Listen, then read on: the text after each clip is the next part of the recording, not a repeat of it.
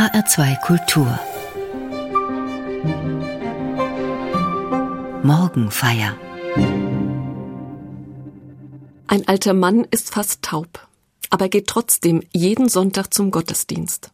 Einmal fragt ihn jemand, warum gehst du eigentlich in die Kirche? Du verstehst doch überhaupt nichts von dem, was da gesagt wird. Der alte Mann antwortet ohne zu zögern, es ist der Segen. Es ist der Segen. Nicht nur für jenen alten Mann, sondern auch für viele andere Menschen. Der Segen ist für viele Menschen das, was ihnen am Gottesdienst besonders wertvoll ist. Deshalb kommen sie wieder. Der Segen ist das, was sie in ihrem tiefsten Inneren berührt. Auch für mich ist der Segen besonders wichtig, weil er immer an einem Übergang gesprochen wird. An einem Übergang begegnet mir etwas Neues, etwas Unbekanntes. Oft freue ich mich auf das Neue, aber manchmal habe ich auch Angst davor. Ich frage mich, wie wird der Übergang gelingen? Deshalb ist mir der Segen so wertvoll. Er ist die Zusage Gottes, dass ich diesen Übergang nicht alleine bewältigen muss. Der Segen ist die Zusage Gottes, ich bin bei dir. An vielen kleinen und größeren Übergängen des Lebens hat der Segen seinen festen Platz. Am Ende eines Sonntagsgottesdienstes wird er am Übergang zu einer neuen Woche gesprochen. Ich gehe mit dem Segen hinein in meinen Alltag. Wenn ein Mensch getauft wird, egal ob als Kind oder als Erwachsener, steht der Segen am Übergang zu einem neuen Leben. Der Mensch gehört nun zu Gott und zu seiner Gemeinde. Bei der Einschulung werden Kinder am Übergang von der Kindergarten zur Schulzeit gesegnet. Konformandinnen und Konformanten erhalten den Segen am Übergang zu einem mündigen, selbstverantworteten Christsein und zugleich am Beginn des Erwachsenwerdens. Bei der Trauung wird der Segen für Braut und Bräutigam am Übergang zu ihrem gemeinsamen Leben als Ehepaar gesprochen. Und bei der Beerdigung steht der Segen am Übergang von diesem Leben zu einem neuen Leben in Gottes Ewigkeit. Doch nicht nur im Gottesdienst findet sich der Segen. Manche Mütter und Väter, Großväter und Großmütter verabschieden ihre Kinder und Enkelkinder mit den Worten Gott segne dich, jeden Morgen in die Schule oder in den Kindergarten und jeden Abend in die Nacht. Ich bin bei dir. An vielen kleinen und größeren Übergängen des Lebens hat diese Zusage Gottes ihren festen Platz. Deshalb ist der Segen vielen Menschen so wichtig. Deshalb berührt er sie so stark. Sie erinnern sich auch viele Jahre später noch genau an den Moment, in dem sie oder die Menschen, die sie lieben, gesegnet wurden. Vielleicht erinnern auch Sie sich an solche Momente.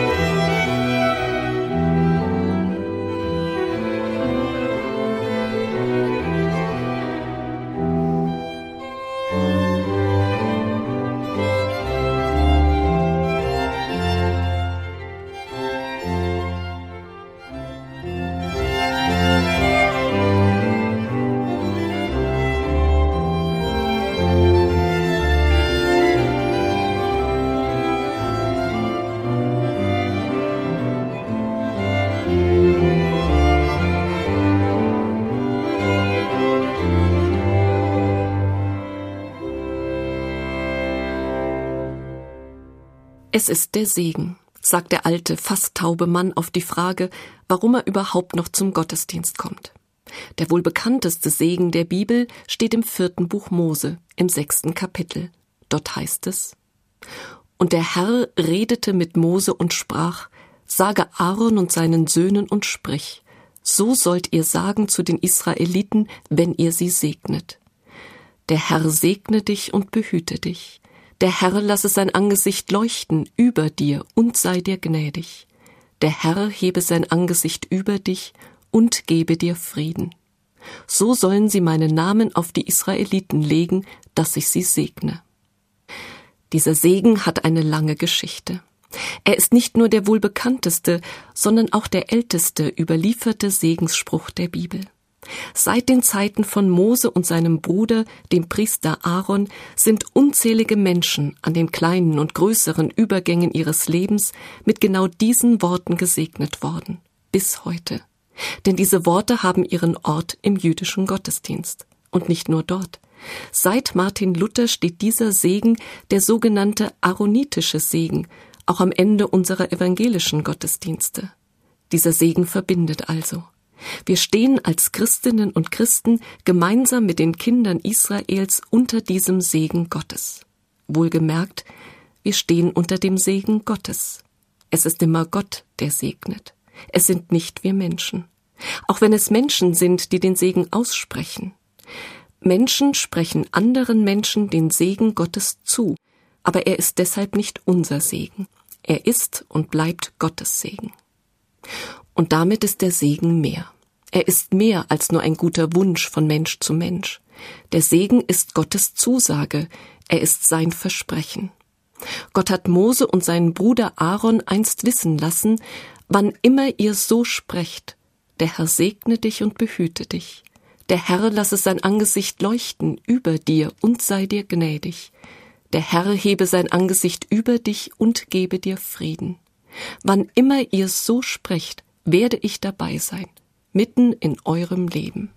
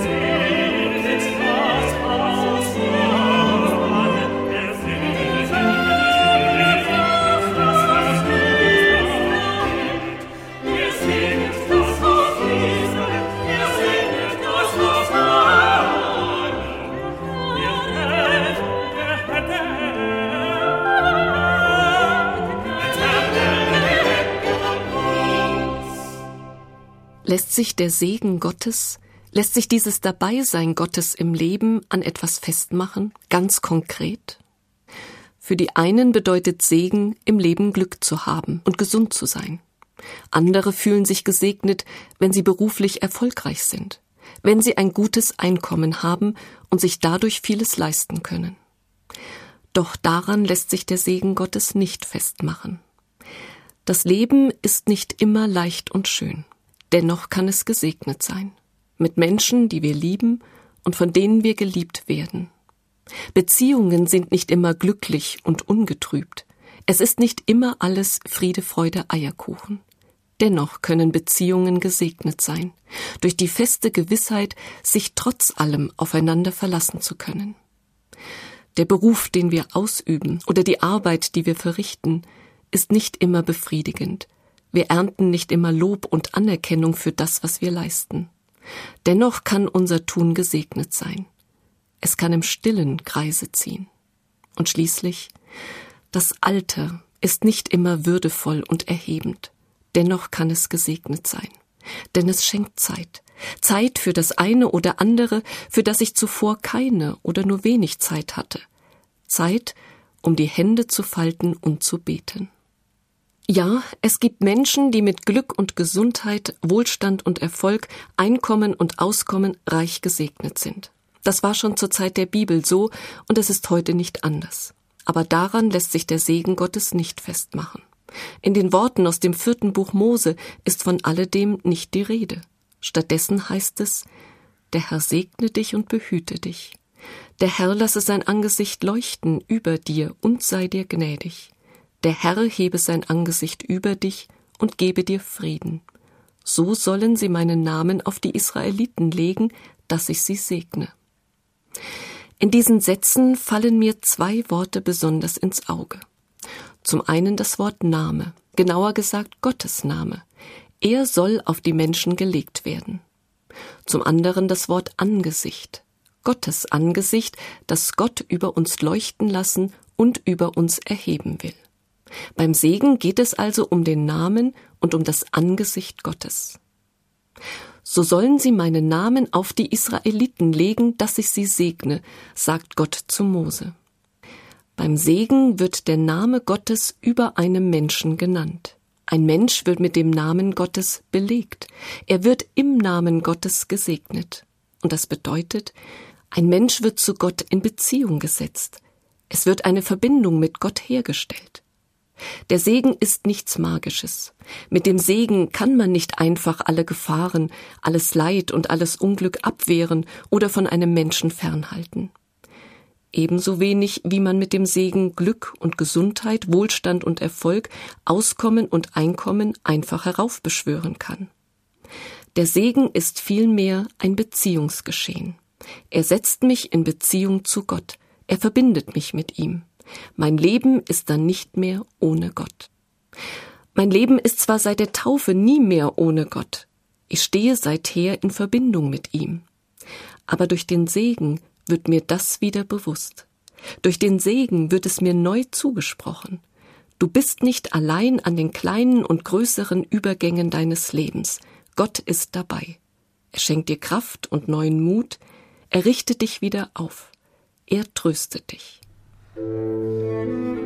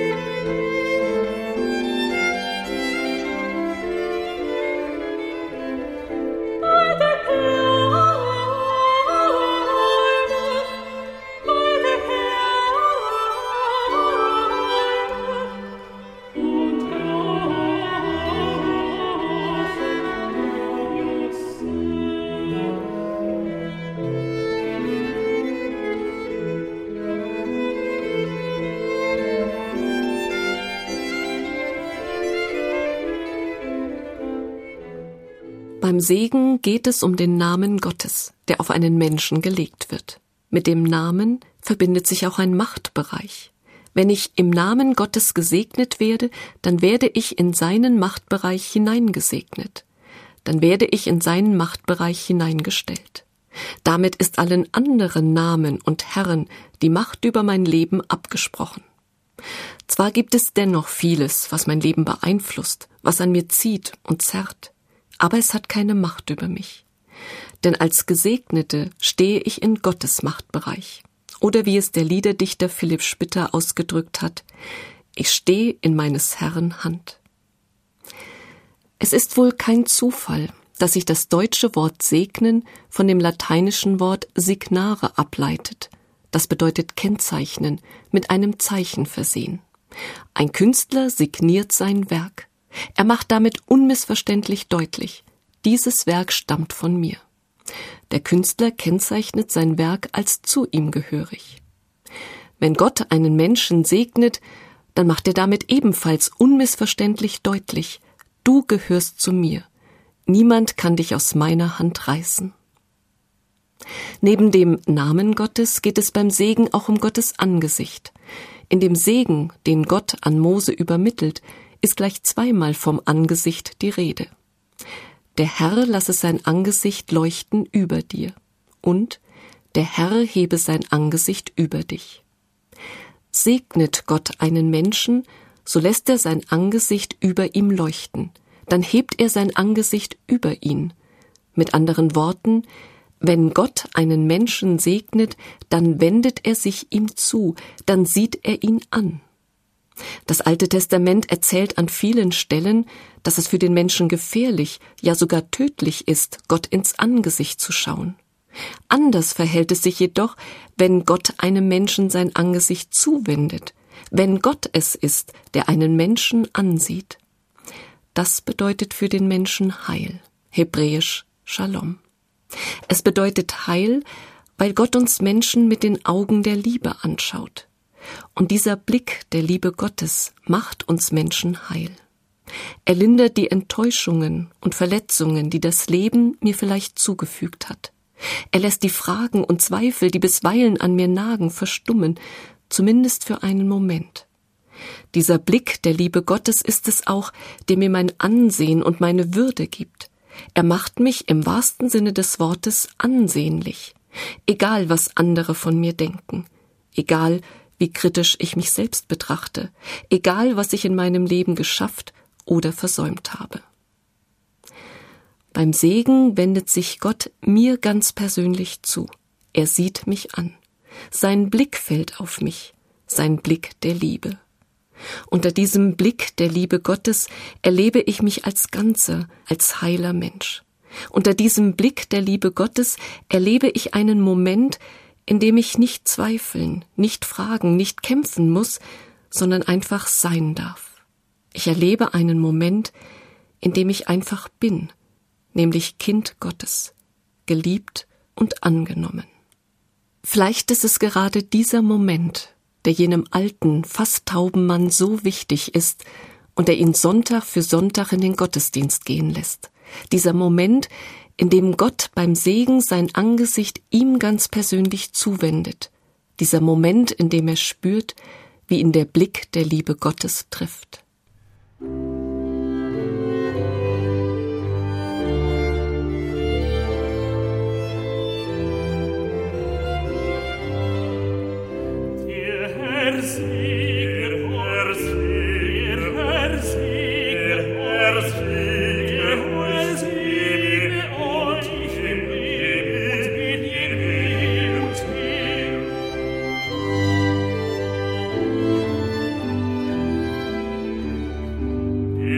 er sieg, er sieg,